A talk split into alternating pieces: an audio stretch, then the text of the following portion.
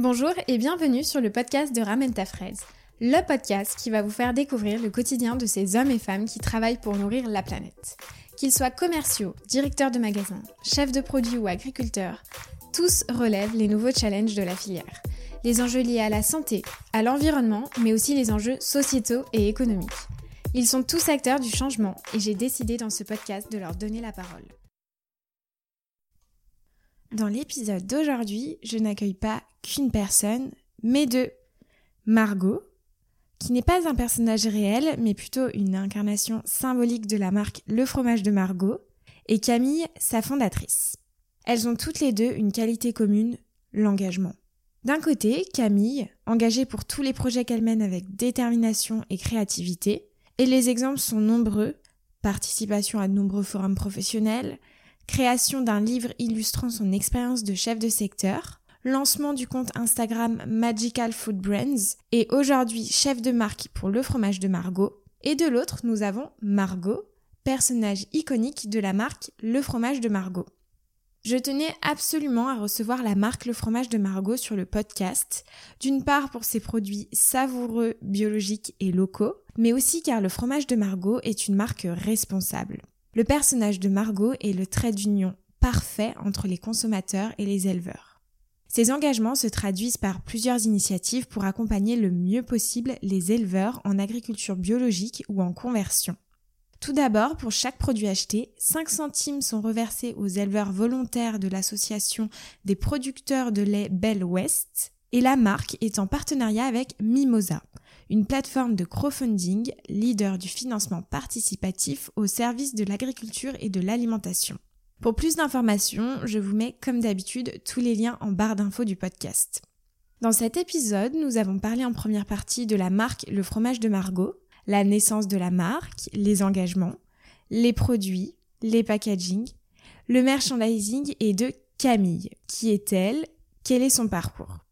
J'ai particulièrement apprécié les échanges avec Camille dans cet épisode. Je ne l'ai jamais vue, mais j'ai l'impression de la connaître depuis très longtemps.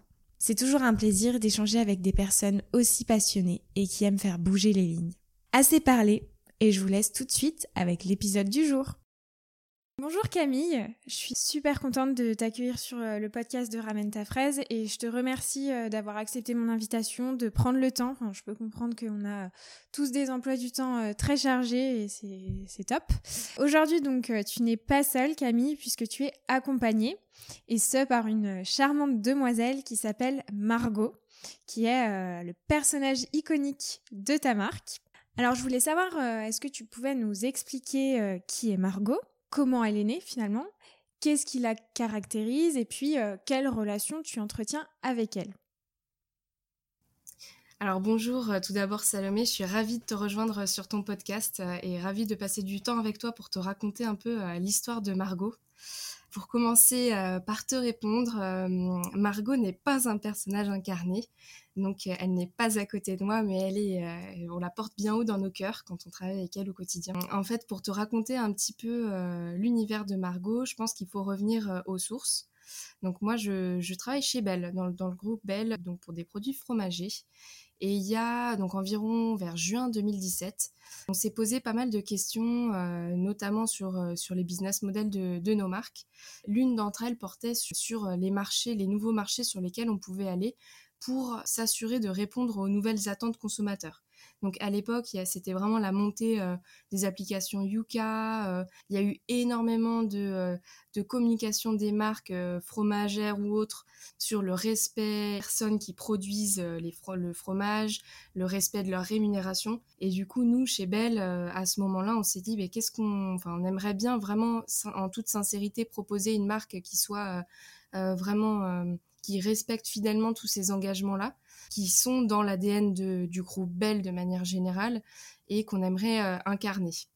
Et donc, on a euh, composé une équipe pluridisciplinaire euh, de personnes qui venaient un peu de toutes les, toutes les fonctions, donc commercial, supply chain, marketing, finance, pour un peu plancher sur ce sujet. Et c'est vraiment à l'issue de ce processus-là qui a été ultra rapide, où on a été accompagné par une équipe sur des méthodes de design thinking, que Margot est née. C'est devenu euh, depuis cette période-là, donc c'est un, projet qui a été visible aux yeux des consommateurs à partir de septembre 2019. Mais en interne déjà, ça nous permettait de vraiment euh, diffuser euh, un esprit start-up qu'on n'avait pas trop avant et surtout bah, de vraiment incarner les engagements du groupe Bell autour de la, de la RSE. D'accord. Ah bah, c'est très clair. Merci bien pour, euh, pour euh, cette réponse complète. Donc tu disais que le lancement de la marque a été effectué en septembre 2019, c'est ça? Tout à fait. Donc c'était un pré-lancement euh, dans un seul des groupements d'enseignes en France. Et puis après, depuis janvier 2020, on est arrivé partout sur tout le territoire national. D'accord. Et au début du projet, vous étiez parti sur plusieurs personnages, on peut dire. Donc il y a eu euh, les fromages de Norbert, la vache de Margot. Et finalement, comment vous êtes arrivé à euh, le fromage de Margot? Enfin, comment ces changements se sont effectués en interne? Alors c'est ça qui est assez drôle quand on crée une marque, il y a beaucoup de choses qui sont très anecdotiques mais qui finissent par prendre euh, le pas. Et euh, donc l'histoire du fromage de Norbert, qui était quand même le nom initial de la marque, euh, c'était vraiment euh, quand on était en design thinking, donc c'était l'équipe à l'époque dont je ne faisais pas partie, qui est partie dans la rue et puis qui s'amusait à donner un nom un peu marrant à la marque. Et puis finalement, ils se sont rendus compte que Norbert, c'était peut-être pas très porteur comme prénom. Mm. Donc ils ont assez rapidement pivoté sur un autre prénom. Et pour le coup, je me souviens avoir fait partie des, des votes. Euh, sur le prénom qu'ils allaient, le vrai prénom qu'ils allaient donner euh, à la marque et Margot a été le, prénom euh, gagnant. Et en fait, la petite anecdote, c'est que Margot, c'est le nom d'une des collaboratrices qui faisait partie du projet et qui est d'ailleurs toujours toujours chez Belle et dont on, et en fait c'est le nom de sa fille. Ah. Donc on, salue on salue sa fille à chaque fois qu'on hmm. travaille sur sur cette marque. Mais en fait, ce qu'il faut retenir, c'est que la création de marque, c'est pas un c'est pas un long fleuve tranquille. Il y a énormément de, choses qui se passent, de vérifications aussi à faire d'un point de vue juridique. C'est bête, mais vérifier que euh, bah, les noms n'existent pas euh, sur les mêmes univers ou, euh, ou dans, le, pays sur, un autre, sur une autre typologie de produit. Voilà, donc, donc ça, c'est aussi des choses auxquelles on n'est pas habitué d'habitude dans un groupe comme, comme Bell. à faire comme exercice. Mmh, tout à fait. Et tu parles souvent de design thinking. Euh, qu'est-ce que ça signifie pour, pour toi, design thinking, travailler en mode design thinking? Oui, alors c'est vrai que je, parle un peu en jargon. Non, mais il n'y a euh, pas de souci. Pour revenir un peu, euh, tu as raison, revenir un petit peu au, fonctionnement. En fait, chez Bell, on a fait appel à, à des consultants que, que j'ai toujours en contact d'ailleurs qui, qui, qui, font énormément de choses et qui nous ont accompagnés sur une méthodologie où on va assez rapidement donc creuser un sujet, par exemple, quand tu te donnes un sujet, tu vas essayer de le creuser, euh, t'immerger dedans de manière vraiment euh, profonde, essayer de comprendre aussi les contraintes de ton usager, entre guillemets. Donc là, l'usager, c'est le consommateur final, mais ça peut s'appliquer à plein d'autres sujets où c'est pas forcément le consommateur, l'usager. Mmh tu vas donc créer pas mal d'idées, enfin un peu comme on peut le faire sous forme de brainstorming avec plein de post-it dans tous les mmh sens, et euh, au lieu de te dire que euh, tu vas euh, creuser ces idées, y investir beaucoup d'argent, bah non, tu vas faire le processus inverse qui, sont de, de prototyper rapidement ce projet, soit sur forme de dessin, soit sous forme d'un petit prototype, un petit, un petit mock. D'accord. et, et tu vas les confronter à la réalité. Donc concrètement, tu vas descendre dans la rue et puis voir ce qui se passe et comment réagissent les gens. Et ça va très rapidement te permettre de voir ce qui a l'air de prendre et ce qui prend pas du tout et quels sont les les points de friction, on va dire, autour de, de ton idée. Et donc, ça, ça te permet beaucoup plus rapidement qu'un projet classique de, euh, de sélectionner un peu euh, euh, ce qui fonctionne et ce qui fonctionne pas et de comprendre un peu là où ça vaut le coup de mettre de l'énergie et là où, ça, où en fait, bah, il y a beaucoup trop de problèmes associés et du coup, tu préfères même pas continuer. Et, et voilà, dans les grands groupes, on n'est pas trop habitué habituellement à, à, à fonctionner comme ça. On a plus tendance à vouloir se rassurer avec des études qui sont mmh, lourdes et coûteuses. Et voilà, ça, euh, en fait, c'est une méthode complémentaire. Je dis pas qu'il faut totalement supprimer les études, mais en tout cas, parfois, on peut se permettre de, euh, de ne pas être aussi radical sur, euh, sur les projets qu'on fait. Et puis, ça permet d'aller plus, plus vite. Et c'est le cas du, du, projet du fromage de Margot. En 24 mois, entre le moment où on a pensé à l'idée et le moment où c'était en magasin, voilà, ils se sont écoulés 24 mois. Donc, c'est plutôt un temps court, on va dire, sur un, grand Oui, tout à fait. Et puis ça permet, comme tu le disais, beaucoup plus de flexibilité et d'être beaucoup plus agile finalement en termes de projet. Exactement. Mm. Une des, une des euh, thématiques qu'il y a dans le design thinking, c'est aussi la capacité à pivoter.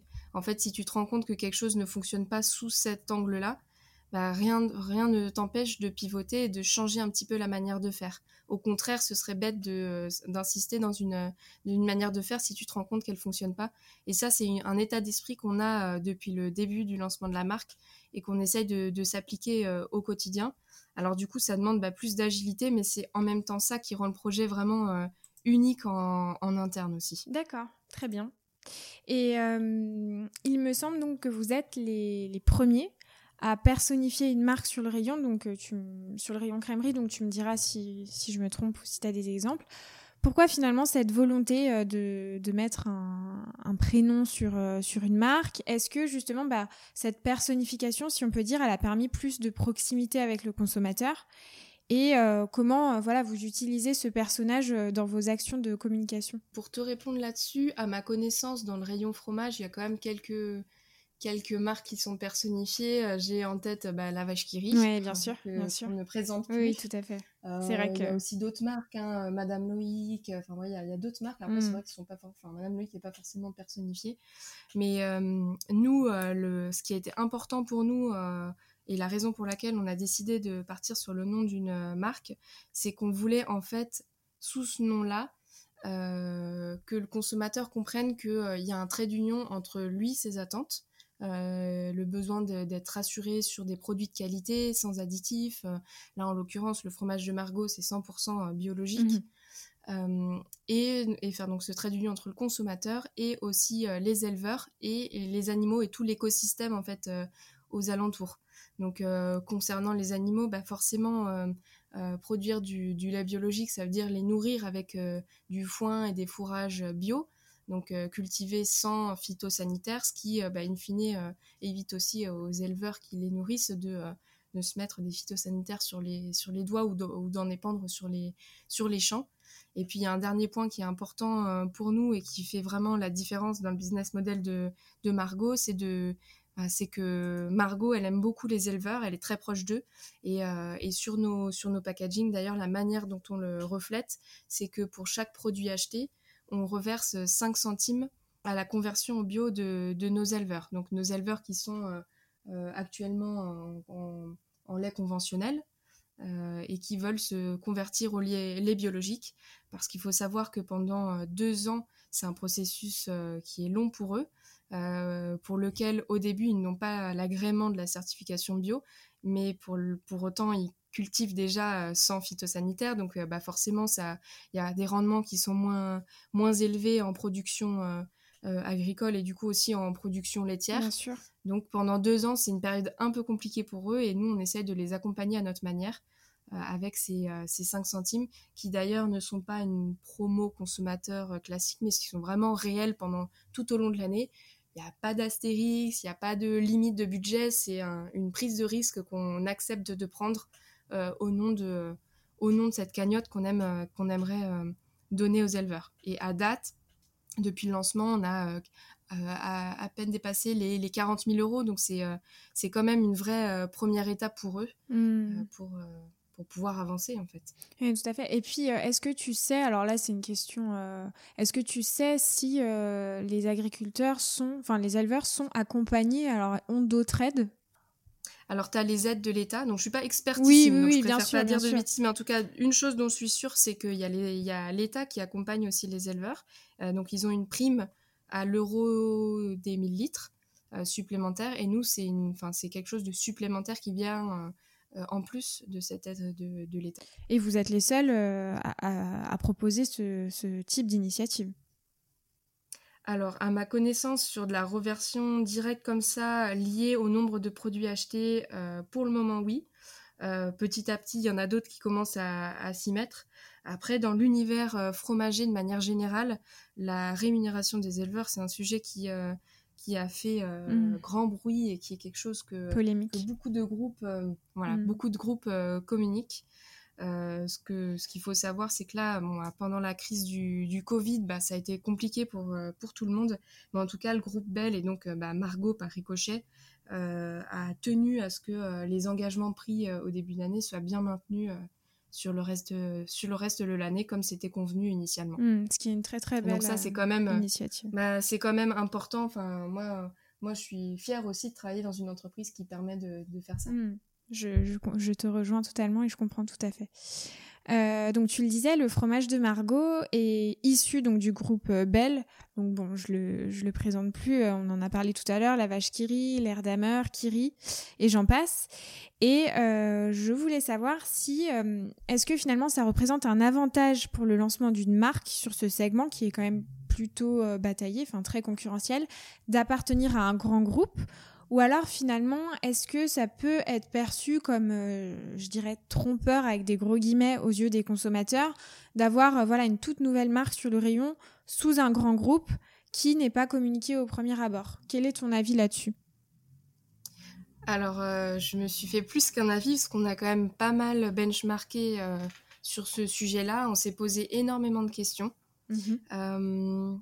Quand je suis arrivée sur, euh, sur la marque il y, a, il y a un an, donc c'était en juin 2000, euh, 2019, euh, j'ai hérité d'un packaging qui avait déjà été imprimé et donc qui avait été imprimé sans le logo du, du groupe Bell. D'accord. Euh, la réalité, c'est que entre temps, le groupe Bell a changé d'identité euh, visuelle et donc euh, écrit, enfin noir sur blanc sur l'ensemble de ses packaging. Enfin, il y a un nouveau euh, claim euh, qui s'appelle Bell for All for Good, donc euh, pour tous, pour de bon. Mm. Et donc, euh, dès qu'on a su qu'il y avait ce, bah, ce nouveau, cette nouvelle identité qui allait arriver, pour nous, c'était une évidence qu'il fallait accoler Margot à ce, à ce, à ce logo-là, parce qu'en fait, bien sûr, il y a des avantages et des inconvénients à mettre un logo ou ne pas le mettre, en tout cas se rattacher à un grand groupe ou ne pas se rattacher.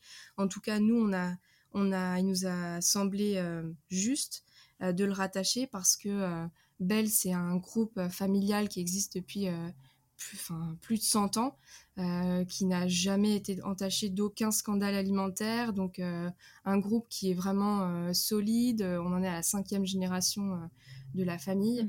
Euh, et donc, on avait plus d'avantages et puis, on n'a rien à cacher non plus. Je suis d'accord avec toi. Il n'y a aucune raison de. euh, de, euh, de T'as dit ça, trompe, t'as dit trompeur Oui, aux yeux des consommateurs. ouais. En tout cas, il n'y a, aucune raison de tromper les consommateurs euh, parce que bah, le groupe est plutôt solide et sain. Il y a des très belles valeurs et des missions euh, autour de, des- des engagements Mhm. RSE euh, dont on n'a vraiment pas à rougir, au contraire. Oui, oui, tout à fait. Et, et d'autant plus avec la marque Le Fromage de Margot, comme tu l'évoquais tout à l'heure, euh, et notamment des actions euh, concrètes qui sont écrites sur le packaging, quoi. Donc Exactement, euh, parce que pour nous, Margot, en fait, c'est euh, l'emblème du, du nouveau euh, business model responsable de chez Bell. Donc, euh, ça l'incarne totalement. hmm. Ce serait, euh, ce serait une erreur de notre part de ne pas le, le montrer comme tel. Sur le, le packaging, tu as le logo Bell aussi ou pas? J'ai- Alors, on- dès que dès que on arrive en fin de en fin de stock de packaging, on passe sur le nouveau euh, D'accord. le- la nouvelle créa qui intégrera euh, parce que une des nos valeurs aussi, alors les packaging puisqu'on en parle sur le fromage de Margot, ils sont euh, recyclables. Et donc pour nous c'est un peu une hérésie de se dire qu'on a un packaging recyclable. Et puis dès qu'on a envie de changer un truc sur le pack, on jette euh, 10 000 packs et puis on en refait on en recommande d'autres. Bah non, ça n'a pas de Hmm, sens. Donc pour nous, il était important d'arriver en fin de stock, stock pardon, avant de, euh, avant de reproduire le- les, les nouveaux Les packs. nouveaux packs. Donc ça, c'est aussi important. euh. D'accord, très bien. Bah, du coup, vu qu'on parle de, de packaging, on va parler de produits. Euh, Ouais. Et on va parler voilà, plus concret. Et je voulais savoir si tu pouvais nous présenter les différents produits qui composent la marque Le Fromage de Margot. Alors oui, pour le moment, nos produits, sont euh, exclusivement sur, euh, sur le fromage. Donc on a euh, cinq références depuis janvier euh, 2020. Euh, on a deux fromages frais à tartiner nature. Donc c'est deux formats, en fait, un petit de 125 grammes, un, plus gros de 210 grammes. On a deux références à tartiner également de, de chèvre et de brebis, donc qui sont fabriqués euh, en Dordogne. Et enfin, on a une petite référence euh, de Petit Saint-Paulin, euh, qui pareil est fabriqué au même endroit que euh, les tartinables, donc à Sablé-sur-Sarthe, dans les, dans les Pays de la Loire. Donc ça, c'est un peu les caractéristiques de nos produits, c'est le fait que ils sont produits localement. L'ensemble de la gamme est biologique. Euh, Il y a aussi un point, alors je, je en toute objectivité, euh, ces produits sont super bons, vraiment. Pour les avoir goûtés, qui- je confirme. Enfin... Bah, en vrai, vraiment, pour nous, c'est le, le, bon goût du produit est, essentiel parce qu'on travaille dans, dans l'alimentaire, donc c'est quand même un critère numéro un mm. qui me semble important. Et puis, il y a le fameux engagement dont je te parlais autour des 5 centimes reversés à nos à nos éleveurs pour leur conversion au bio sur l'ensemble de la gamme pendant toute l'année. Mm.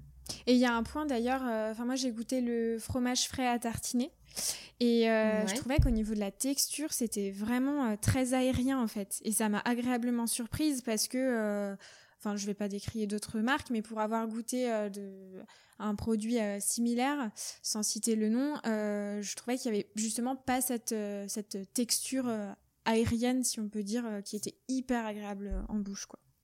Bah, c'est vrai qu'il y a beaucoup de typologies de fromage frais. Euh, nous, on a fait le choix d'avoir un fromage frais un peu fouetté. Mm.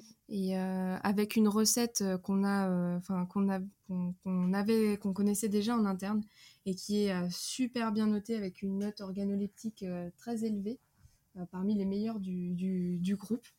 Donc, euh, donc oui, en effet, c'est pour nous hyper important d'avoir un bon produit. Et d'ailleurs, à ce titre-là, on est descendu euh, tous les collaborateurs dans la rue euh, le jour de la Saint-Margot, donc c'était mi-novembre de l'année dernière. Et puis on s'est amusé à mettre nos petits tabliers, faire déguster les produits. Et c'était vraiment un vrai plaisir de savoir que bah, les gens, quand ils goûtent, ils apprécient. Hmm. On n'a vraiment, mais quasiment pas eu de retour négatif sur, sur le produit. Donc vraiment un, un super accueil euh, des produits. Et, euh, et, voilà, donc ça c'était une super euh, initiative qu'on n'a pas trop eu l'habitude de faire encore chez Belle, mais que je pense on va vraiment reconduire euh, d'autres fois parce que c'est vraiment bah déjà ça engage tous les collaborateurs sur euh, sur la journée et puis tout le monde ressort euh, hyper dynamisé mm. par par toutes les bonnes remarques qu'on peut avoir des, des, gens qui goûtent dans la rue en fait. Ouais, je te rejoins totalement puis le fait que vous voilà, vous ayez travaillé 24 mois sur le projet, là tu as vraiment la, la, concrétisation et comme tu dis bah les retours consommateurs en direct quoi et ça trompe pas donc euh, donc euh. exactement. Mais c'est et ça revient un peu à ce qu'on ce que je te racontais sur le design thinking précise, euh, précédemment mm. sur cette idée d'aller rapidement se confronter aussi pour voir si c'est toujours bon si ça convient toujours si tu vois si c'est mm, si ça, ça plaît aux consommateurs. C'est quand même le, le point principal. Complètement complètement. Et également sur vos produits vous avez une caractéristique commune euh, c'est la couleur des, des packaging qui sont bleus, si on peut, dire azur. Euh, et franchement, c'est une couleur qui, euh, qui saute aux yeux en, rayon. Alors, il y en a pas mal qui, qui se mettent sur des, des, bleus. Alors, je pense que ça, tu me diras, mais ça peut être significatif des codes de, de ce rayon. mais alors, pourquoi ce, ce choix de, de couleur? Bah, C'est une super bonne question. Alors, on l'appelle plutôt bleu aqua que bleu, bleu azur. Aqua, d'accord. Pas de souci. Euh, en fait, pour nous, il était important euh, d'émerger au sein du linéaire, surtout quand on est une petite marque et qu'on doit créer sa notoriété en partant de zéro. Donc c'était vraiment le, point principal qui faisait que euh, qu'on a choisi ce bleu-là qui n'existe pas encore trop dans les codes, enfin dans les codes de, l'univers fromager.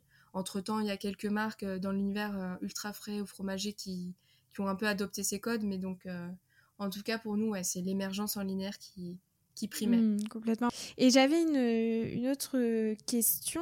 Est-ce que tu peux nous parler un peu de la cible euh, de, de, la marque Le Fromage de Margot? Est-ce que c'est une cible, je sais pas, très large ou plutôt spécifique? Euh, Comment vous avez fait le, scope, si on peut dire?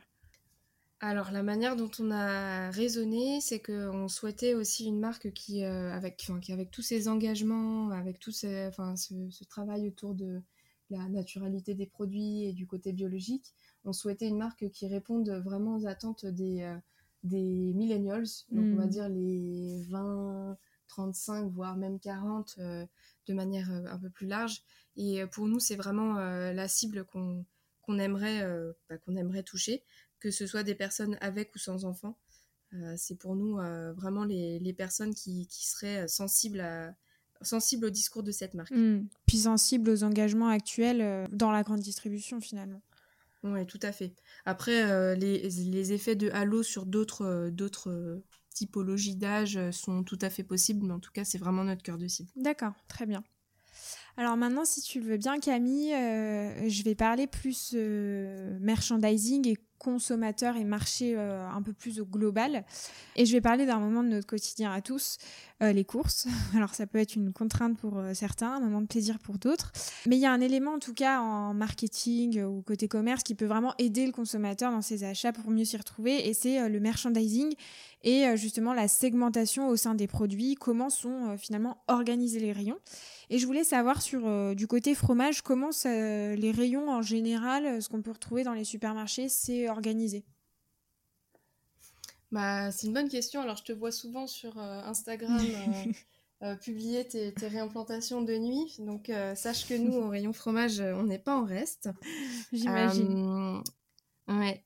Alors, le segment, le, la catégorie fromage, elle est elle se découpe en environ 12 segments, donc ça dépend environ, ça dépend des industriels, mais grosso modo, tu as une dizaine, une grosse dizaine de, de segments. Donc ça, c'est quand même une particularité de la France par rapport à d'autres pays sur le fromage où tu as des rayons beaucoup plus rikiki. Et euh, avec une diversité d'offres, avec euh, en moyenne 600 références. Donc c'est quand même euh, un, gros rayon. Et justement, le merchandising est extrêmement important pour que le consommateur arrive à s'y retrouver entre, entre les différentes typologies de repas, entre s'il veut enfin, cuisiner euh, pour cuisiner à chaud avec euh, du gratin, euh, des raclettes, des tartiflettes, ce genre de choses, ou bien s'il veut se faire une salade, auquel cas c'est plus de la mozzarella, de la feta, des petits des petits dés, des petits dés de boursin par mmh. exemple. et puis il y a plein plein d'autres plein plein d'autres segments à l'intérieur du fromage. plus spécifiquement du coup sur le rayon, enfin sur le bio, le biologique, je pense que la problématique qu'on rencontre, c'est la même que dans d'autres, d'autres rayons, à savoir est-ce qu'il faut implanter ton produit euh, plutôt dans son rayon d'origine, donc dans le rayon du fromage, ou est-ce qu'il faut plutôt euh, euh, aller l'implanter dans une zone bio dédiée avec tous les produits bio qui sont réunis. Donc ça, c'est vraiment une, une question qu'on se pose et se repose régulièrement parce qu'en fait le, le shopper euh, évolue euh, régulièrement sur le, sur le sujet et puis les enseignes aussi qui, qui, qui drive un peu cette, euh, cette discussion parce que forcément il y a des enseignes qui ont des, des zones bio dédiées et mmh, donc qui vont te demander de mettre leurs produits dans cette zone bio. Mmh. Donc même si ta démarche d'industriel elle, elle correspond pas forcément exactement à ça, bah, parfois es, un peu, on t'impose un peu. Donc en tout cas à date, nous, la, vision euh, chez Bell, c'est euh, plutôt de d'implanter les produits euh, au sein du, du, rayon fromage quand c'est possible. Bah oui, parce que c'est un rayon qui est pénétré à plus de 99%. donc on est à peu près sûr que tout le monde y passe au moins une fois dans l'année. Mm. Donc, donc très, c'est certain que c'est un, endroit plus privilégié que, que les zones bio qui, euh, bah, on se pose des questions, voilà, où on a l'impression que certaines enseignes reviennent un petit peu en arrière. Donc, mais c'est euh, des sujets ouverts et très intéressants et qu'il faut continuer à piloter. Et une vérité aujourd'hui ne sera pas la même vérité demain, donc euh, donc faut garder, faut garder beaucoup d'humilité par rapport à ce sujet-là parce que c'est vraiment pas évident, ni pour les enseignes, ni pour les distributeurs ni pour les consommateurs d'ailleurs. Complètement. Bah, nous aussi, on, a lancé là une, gamme bio et c'est vrai qu'on se pose souvent la question. Alors, notamment, euh, tu parlais, il y a certaines enseignes qui ont un, bio déporté et parfois on peut avoir euh, voilà une double implantation, donc euh, des produits bio dans la zone bio et dans, dans, le rayon dédié. Mais c'est vrai qu'on se pose toujours un peu la question du consommateur, le shopper finalement un shopper, est-ce qu'il va choper bio et aller dans, le rayon dédié bio? Ou alors est-ce que justement le fait d'être en rayon et de voir un produit bio avec plein d'engagement, et eh ben ça va euh, justement transformer l'achat C'est souvent la question. Exactement. Et puis euh, c'est pas si évident euh, de mesurer en fait l'une ou l'autre implantation. Enfin, c'est surtout ça, je pense, qui rend la, la réponse très difficile parce qu'en fait la réponse elle est protéiforme, tu vois, en fonction du circuit, en mm. fonction de l'enseigne, en fonction du bassin de consommation. Il y a des, il y a le bio, c'est quand même euh, des produits qui sont euh, surconsommés, notamment en Ile-de-France, un peu surconsommés aussi en, Bretagne ou dans le Sud-Ouest. À l'inverse, c'est sous-consommé, mais totalement sous-consommé en, dans le nord et dans, dans l'est de la France. Donc voilà, il y a aussi des réalités qui sont euh, qui rendent le travail beaucoup plus euh, dentelle, on va dire, hmm. pour répondre à la question Complètement. Oui, oui c'est sûr. Et puis, euh, ouais, je, te, je, te, rejoins totalement. Bah, pour avoir les deux catégories de produits, euh, la quatrième gamme et le traiteur, et avoir un secteur qui va du Puy-en-Velay pour les Lyonnais qui connaissent Lyon et la Loire, rien que tu passes entre Saint-Étienne et Lyon, il y a des des changements énormes par rapport au bio donc euh, je veux même ah bah tu vois donc euh, donc imagine au niveau de la France euh, complètement c'est vrai que c'est c'est je pense une des problématiques que tous ceux qui travaillent sur le bio doivent appréhender au quotidien hmm. la régionalisation tout à fait et vu qu'on est dans la tendance du vert, du local, du naturel, et comme on, le disait un peu avant dans, cette interview, hein, les consommateurs sont de plus en plus soucieux et attentifs à ce qu'ils mettent dans leur panier. Euh, dans l'univers de la crèmerie, donc là on parlait du bio, mais est-ce qu'il y a d'autres euh, initiatives qui sont prises dans, dans ce sens-là? Alors je, je, je m'y connais pas grand-chose en fromage, mais je pense euh, notamment aux, aux, produits AOP. est-ce qu'il y a d'autres d'autres choses qui te, qui te parlent? Bah, alors totalement. Et en fait pour t'expliquer l'historique du, du bio en, dans le rayon fromage en fait le bio a mis du temps à prendre sur cette euh, catégorie-là, euh, beaucoup plus que d'autres euh, catégories. Parce qu'en fait, justement, comme tu le citais, il y a déjà le fromage, enfin, c'est déjà un produit qui est assez naturel, mm. qui, notamment, il y a des AOP, comme tu dis, une régionalité. Et, d'autres initiatives dont je te parlais avant sur la rémunération des, des éleveurs, sur des emballages plus vertueux, etc. Donc en fait, c'est la raison pour laquelle le, fromage a, pris plus de temps à, prendre ce tournant que, d'autres catégories. Mais en effet, tu as, pas mal de choses qui sont faites, qui sont très positives euh, sur ce sur ce segment, sur cette catégorie-là, malgré le fait que le fromage reste quand même un produit plaisir. Et donc ça, il faut pas l'oublier. C'est le produit euh, préféré des Français devant le chocolat. Mm. Euh, et, les Français adorent le fromage et ça reste quand même gourmand, ça reste quand même gras. Donc, mm. donc voilà. C'est sûr. Moi, j'adore euh, finir mon repas avec, euh, avec du fromage. ah bah c'est certain. Euh, justement, est-ce que tu peux nous parler un petit peu du marché? Quel type de fromage les Français consomment le plus? Où ils en achètent le plus?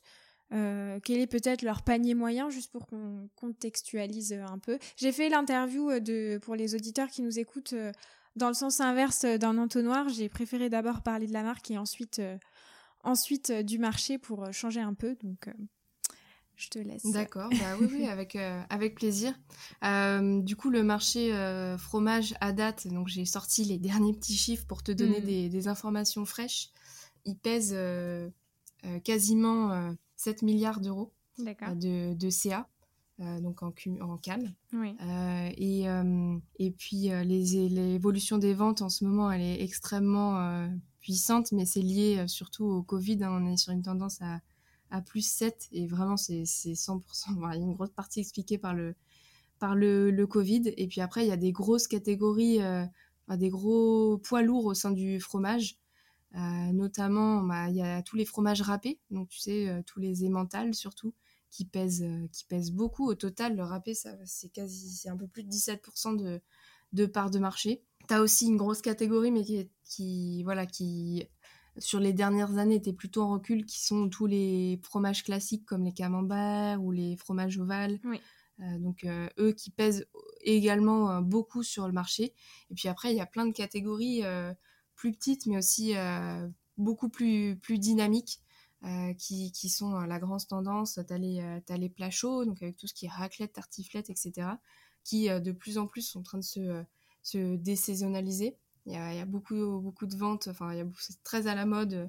Et puis euh, enfin ça arrive de plus en plus que de faire euh, une petite raclette de temps en temps euh, en été ce qui n'était pas vraiment le cas avant. Hmm, ce qui est assez incroyable avec la canicule quand même. Oui oui mais alors c'est pas le cas de tout le monde mais en tout cas tu vois il y a ce, ce, ce segment là qui est en train de vraiment exploser. D'accord. Euh, t'as tout ce qui est segment le segment des salades mozzarella, feta, etc., qui est hyper, euh, qui est hyper fort aussi. Bien sûr. Et puis, euh, et puis voilà, tu as plein de, petits segments autour de l'apéritif qui sont aussi présents sur le marché fromage et qui sont importants parce que c'est des segments qui sont plus valorisés. Et tu parlais du, du Covid, ça a impacté finalement le rayon fromage, à ce que j'ai cru comprendre, de manière positive. Comment, comment ça s'explique finalement? Bah, en fait, il y a eu un report, mais je pense que c'est la même explication dans, tout, enfin, dans pas mal de catégories alimentaires. Il y a eu un report de toute la consommation qui est habituellement faite en, euh, en food service, donc dans mm. les cantines, euh, dans les hôpitaux, dans les écoles, etc. Tout s'est reporté sur la consommation euh, GMS. Donc forcément, il y a eu un, impact à la hausse. après, au global, il faut faire ses comptes entre si tu additionnes ta GMS et ton food service, est-ce que, comment est-ce que tu te comment est-ce que tu t'y retrouves Bien sûr. Et donc là, c'est moins évident, mais forcément sur la GMS, c'est sûr qu'il y a eu un impact de dingue. Hmm, complètement.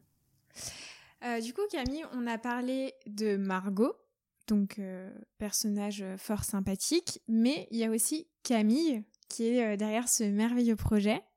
Et je voulais savoir si on pouvait un peu en apprendre un peu plus sur toi et sur ton parcours. Ça marche. ah bah alors moi, donc ça fait, ça fait quasiment sept ans que, que je travaille en, en agroalimentaire. Donc c'est un domaine qui me passionne. Euh, j'ai fait euh, jusqu'à maintenant euh, toutes mes, armes chez Bell et j'ai eu la chance de pouvoir évoluer entre des fonctions plus marketing mais aussi commercial puisque j'ai fait comme toi du terrain. je suis, je suis, enfin, j'ai même commencé par du marketing avant d'aller sur le terrain. Ensuite, je suis remontée en tant que catégorie manager. Et puis voilà, là, depuis un an, je, je m'occupe de la marque Le Fromage de Margot. Mais tu vois, entre, enfin, parmi, entre toutes ces missions, j'ai quand même réussi à participer à des euh, projets euh, en plus euh, au sein de Belle, voire même en dehors de Belle, parce que moi j'aime bien toujours être très occupée, avoir de multiples projets. Et bah, on avait eu l'occasion d'échanger un petit peu, mais j'ai, à l'époque où j'étais sur le terrain, j'avais écrit une petite bande dessinée humoristique mmh. autour de, du métier pour un peu dédramatiser le quotidien qu'on peut, qu'on peut vivre avec toutes les épreuves qu'on a et rendre la chose euh, beaucoup plus drôle. Et du coup, c'est vrai que j'ai encore pas mal de retours euh, de personnes qui sont sur le terrain et puis qui mm. me, qui me contactent à ce sujet. Donc, ça fait toujours vraiment plaisir de, de pouvoir échanger, de pouvoir donner des conseils et puis de se souvenir aussi de cette période-là qui, euh, bah, qui a été difficile sur le coup, mais puis qui était extrêmement enrichissante et qui personnellement pour moi était la, le moment le plus, le plus enrichissant jusqu'à maintenant de, ma carrière, ou les, en tout cas le, là où j'ai le plus progressé euh, par rapport à ma connaissance de moi-même, du fonctionnement avec les autres, etc. Parce que euh, tout ce qui est commercial reste quand même un peu du relationnel et de l'humain. Et l'humain, ça se, ça se calcule pas, ça se vit au quotidien. Mm. Donc euh, je pense que tu le sais mieux que moi maintenant, puisque tu as repris la relève. Euh, et d'ailleurs, euh, pour euh, revenir sur les illustrations que tu avais fait pour expliquer le métier de RS, j'étais tombée dessus alors que je te connaissais absolument pas, en tapant métier chef de secteur parce que je voulais écrire des articles sur, sur LinkedIn sur le métier et j'avais trouvé vraiment incroyable et c'est de là que je t'avais contacté pour pour te connaître et pour te dire que c'est ouais, vraiment c'est très drôle. Du coup je l'ai mise sur la sur la plateforme issue pour la laisser en libre lecture à, quiconque veut, euh, veut tomber dessus. Donc euh, pour la retrouver, c'est simple, il faut taper toi aussi, tu as été chef de secteur pépinière, si, trois petits points. Et c'est là que tu découvres toute l'aventure. Mais oui, du coup, j'avais fait appel à une, à une illustratrice avec qui on travaillait sur les packaging d'Apéricube à l'époque. D'accord. Et qui a été super sympa de, de bien participer au projet. Donc, non, c'est vraiment chouette. Et moi, j'utilise ce support aussi. J'ai été crois que c'était l'année dernière, si je me trompe pas. J'ai été, je suis retournée dans mon école de commerce à Audencia pour euh, raconter un peu cette expérience euh, bah, aux élèves actuellement. Euh, et, c'est vrai que ça avait bien plu aussi, et j'aime bien le fait de pouvoir intervenir comme ça, de raconter mon expérience. Et puis, et puis très souvent aussi, j'épaule les les stagiaires chez nous qui passent et puis qui se posent des questions sur la suite hmm. en leur racontant vraiment de manière transparente bah, le métier, en ne leur cachant pas la, difficulté que ce sera, mais aussi en leur racontant tout ce que ça peut leur apporter. Et vraiment, moi, je suis une fervente euh, convaincue que, euh, que de passer sur le terrain, il n'y a rien de mieux pour, euh, bah, pour comprendre de quoi on se parle, pour proposer aussi des opérations pertinentes quand, quand on retourne soit au commercial, soit au marketing, soit dans d'autres fonctions. parce que bah, c'est certain que quand on comprend comment ça marche en bas, on arrive mieux à proposer des choses euh, pertinentes. Mmh, complètement, oui. Et puis comme tu dis, on est en première ligne, donc euh, on a toutes les contraintes clients, on voit aussi les consommateurs acheter et, euh, et on voit les produits évoluer en magasin. Pour toi, c'est un prérequis? Bah, pour moi, en tout cas, mais après, ça dépend de la personnalité des gens. Hein. Il y en a qui sont faits, enfin, qui veulent bien faire ça et d'autres qui sont vraiment super angoissés à l'idée de faire ça. Mais en tout cas, moi, j'en ai tiré énormément de bénéfices et beaucoup plus de positifs que de, que de, contraintes ou, d'angoisse. Quoi. En plus euh, d'avoir euh, créé euh, les illustrations sur le métier de RS, tu as aussi créé un podcast et un compte Instagram qui s'appelle Magical Food Brands. Le podcast, entre-temps, il a malheureusement disparu des, des réseaux parce que, bah, parce que quand on ne paye plus tous les mois, bah, il disparaît. Donc j'étais bien triste. Mais je le garde précieusement sur mon ordinateur. C'est un podcast autour du, du bonheur au travail, du bien-être euh, et euh, des pistes pour se sentir bien euh, dans son travail. Et plus récemment, c'est vrai que du coup, j'ai lancé mon compte Instagram qui s'appelle Magical Food Brands mmh. et sur lequel je fais de la veille agroalimentaire.